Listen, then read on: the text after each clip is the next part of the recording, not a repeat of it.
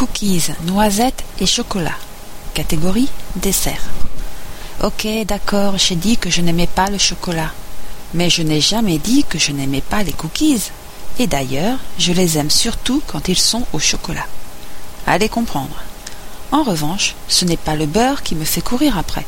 Du coup, je l'ai remplacé dans cette recette par mon ami la purée d'amandes blanches. Je sens que vous allez me demander si c'est obligé qu'elle soit blanche. Non, tout dépend simplement du résultat que vous voulez obtenir. Avec de la complète, les cookies seront plus roots qu'avec de la blanche, qui donne un résultat plus proche de celui du beurre. Et oui, avec la purée de noisettes, de cacahuètes, de cajou ou je ne sais, ça marche aussi. Et bien sûr, si vous aimez le beurre, mettez du beurre.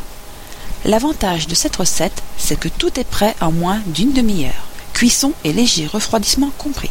Spécial envie subite donc. Cookies, noisettes et chocolat. Pour 15-20 pièces.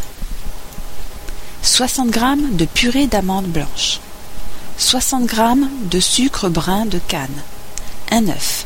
75 g de farine de blé T65 une pointe de couteau de poudre à lever, 50 g de lait végétal, 50 g de flocons d'avoine, chocolat de la couleur que vous voulez, noisettes, amandes.